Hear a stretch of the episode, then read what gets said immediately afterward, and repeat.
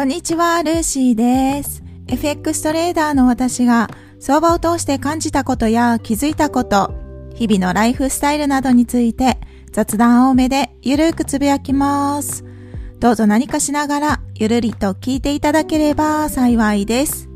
今回はデイトレードという本の一節を深掘り会です。私が FX を始めて間もない時に最初に手にした相場に関する本がデイトレードで今でも大好きな本です。この本の一部をピックアップして内容を私なりに噛み砕いて考えたり私の経験を踏まえながらお話しさせていただきます。はい。では、第5章。トレーディングにおける7つの大罪。いかに戦い打ち勝つか。この章の中の今回のタイトルは、第3の滞在、時間軸を変更すること。この中の一部をピックアップして読み上げますね。ご紹介したいと思います。では、注目したい部分を読み上げます。ちょっと長いですけれども、読みますね。あるトレーダーが短期での値上がりを期待して、ある銘柄を買ったとして、しかし、計画通りには株価が上昇しなかった場合、短期の時間軸の制約により売却はせずに、当該当銘柄を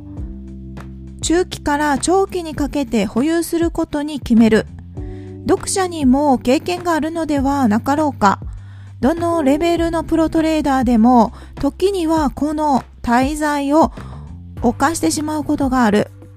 この時間軸の変更は損切りを無視することを正当化することに他ならない。損切りが破滅から身を守るための唯一の手段であることはすでに見てみた、見てきた通りである。また、時間軸の変更は自らが間違ったことを認めずに済むことからトレーダーの自尊心は守られる。この滞在を犯しているトレーダーにとって、そのポジションを売らない限り、損失は実現しない。自己欺瞞と言えるアプローチは非常に強い上昇相場ではうまく機能することもある。実際、何人かのトレーダーが数ヶ月にわたってこの滞在を犯し続けたことを私はこの目で見たことがあるが、しかし、大抵の場合、この滞在を犯せば、トレーダーは破滅する。はい、以上です。エントリー前に決めた時間軸を変更してはならないということですね。時間軸という言葉をもし使わないのであれば、エントリーするタイミングでここで損切りの水準を設定して、ここで利確の水準を設定した。それが決まったならばその通りにルール通りに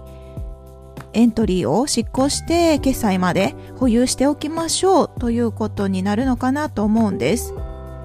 利確の場合はこちらには書かれてないですけれども、利益を伸ばすっていうことは書かれてないですけれども、今回注目、今回読み上げた中には、期待通りに、期待通りの値動きの方向に動かなかった場合、なので逆行した場合ですよね。買いでポジションを持ったならば上昇してほしいと思うはずです。逆に逆行して加工していったらマイナスになっていくので含み損になりますよね。含み損になった時に時間軸は変更せずに決まった損切り水準で損切りをしましょうっていうことです。もうこのデイトレードの回でも何度も何度も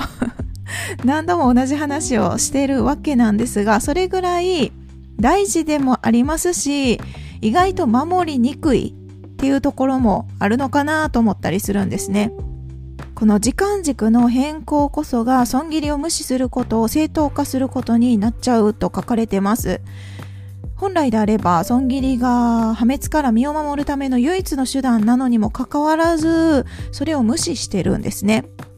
保有してれば確かにプラスに変わることはあります。私もそれ何度も経験してて、それが、なんていうか、癖づいちゃって、コツコツドカンって大きく、こう、損失を出す経験を何度もしてきました。いろんな失敗と、いろんな、そうですね、経験をした中で思うのは、やっぱり、早く損切りをして、越したことはないなって思います。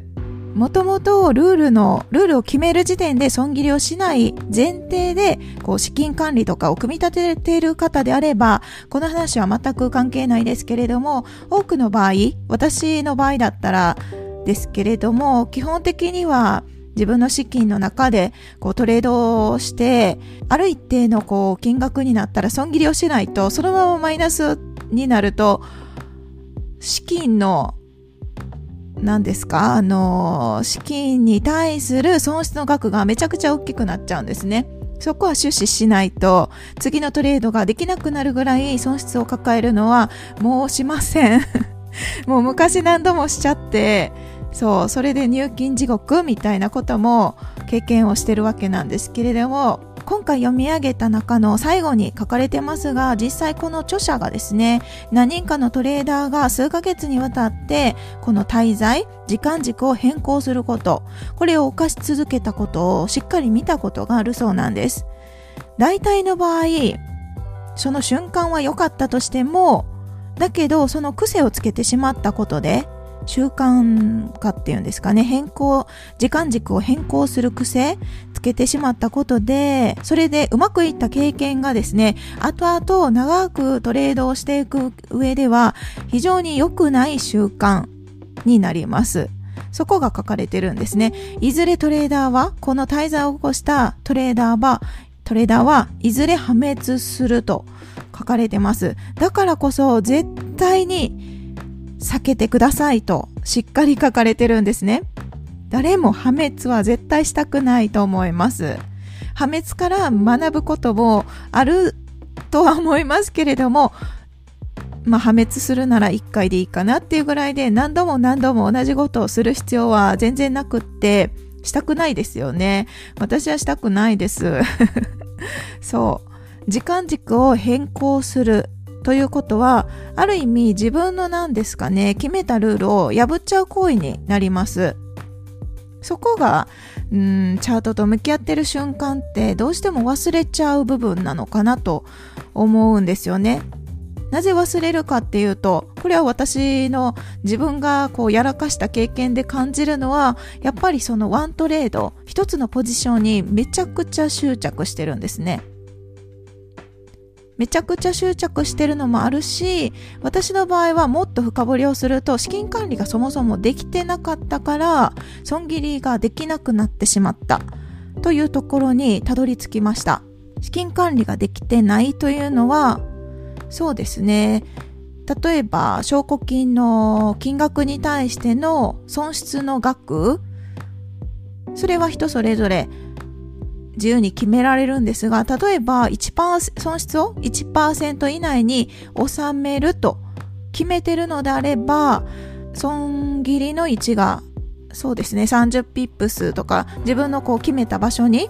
固定したら計算できますよね。損失が資金、証拠金の1%以内だったら、じゃあ金額で言うとこれぐらいの損失が出るっていうのがエントリー前にわかるはずです。わかりますよね。わかるんですが、それをやってなかった時期があります。はい。そんなこと、どうでもいいでしょうとか 思って、めっちゃハイレバーでトレードしてた時期があるんですね。トレ、ハイレバーでトレードするからこそ、大きな利益も実は獲得できるんですよ。できるけれども、利益が獲得できるということはそれだけ裏側には表裏一体として損失を被る可能性もある。そこをね、忘れてしまってて、損切りの金額が大きくなったと、大きくなった時に、ワオっていう感じで、びっくりして、損切りができなくなっちゃって、口座を溶かすっていう経験をしてました。それもまあ今となってはその経験として必要だったのかなって私はそれぐらいこう、いろんな経験をしないと上達はできなかった人なのかなって思ってはいるんですけれども、時間軸を変更すること、皆さんしたことはありますかね？うん、どうでしょう？したことある方は結構いらっしゃるんだと私は思っていて、だからこそコツコツドカンっていう言葉も生まれるのかなとか思ったりもしてるんですけどね、トレード FX 界隈で。とにかく時間軸を変更しないように気をつける方法っていっぱいやれることはありますけれども私が実際やったのはやっぱりトレード記録を取って自分の取引履歴を確認するその癖をまずはつけ始めましたどういう時にどういうチャートの形にって言ったらいいんですかね。どういう時に私はルールを破る人なんだろうっていう自分の自分を研究することですね。チャートで起き、チャート上に起きていることを研究するというよりかは、自分のその悪い癖、あんまりよろしくない癖をどうやったら変更、か、変更、修正できるのかなって、良い方向に持っていけるのかなってこう深掘りをしたいなって思った時にできることとしてはまずはトレード記録を取って自分のこう辿った決定をしたその履歴を確認することから始めようって思いました。と言ってもトレード記録を取った翌日からうまくいくことはありません。絶対に はい。一週間続けてもうまくいくことはまあないんじゃないですかね。なぜならば今までこう何十年と自分の性格とそして自分の癖と今までずっと向き合ってきたけれども、それをいきなり変えるって非常に難しいと思うんですよね。だから長く、長い目で修正し続ける必要があると思うんですが、それでも継続してたら必ず自分の傾向とかこうなった時は自分ってこう感じやすいんだとかこうやって判断しやすいんだっていう自分の修正みたいなのが分かりますその自分の修正を知った上でどうやって FX と向き合っていくのかなとかその辺を深掘りしていくと発見はありますね今回読み上げた中で最も注目したいなって思ったポイントは、こちらです。もう一回読みますね。決めた、決めた損切り水準を無視しないで、無視しないことで、トレーダーとしての自尊心は守れる、守られる。ここの部分です。ちょっと噛みましたけれども、決めた損切り水準を無視しないことこそがトレーダーとしての自尊心は守られるということです。これが一番大切な部分かなと私なりには思いました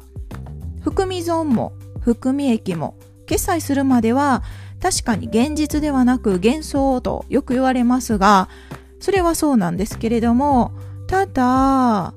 ルールをやっぱり守れない自分になっちゃうとその癖がつくとその癖自体を直すのが非常に難しいです。難しいというか治るんですが時間がかかるんですよね。別の労力が必要って感じですかね。私自身がまさにその経験者なのでできることならば初めから FX トレードを始めて間もない時からできるだけいい環境に いい環境にっていうとちょっとすごいアバウトですが自分が定めたルールをとにかく機械的に守れる自分になること利益は一旦置いといて自分のルールを守るっていうことだけに一点集中してみてもいいのかなとその方がきっと長い目で見ると結果は早く出やすいです。ということで今回は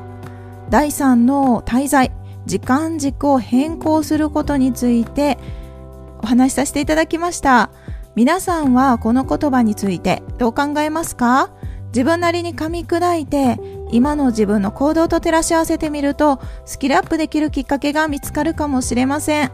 次回の配信ではこの第3の滞在時間軸を変更することについてのこの罪をどうやって排除していくかっていう具体例こうしたらいいよっていうガイドラインをですね共有させていただきます今日はこの辺で終わります最後まで聞いていただきありがとうございます。今日も皆さんにとって素敵な一日となりますように。それでは次回の配信でお会いしましょう。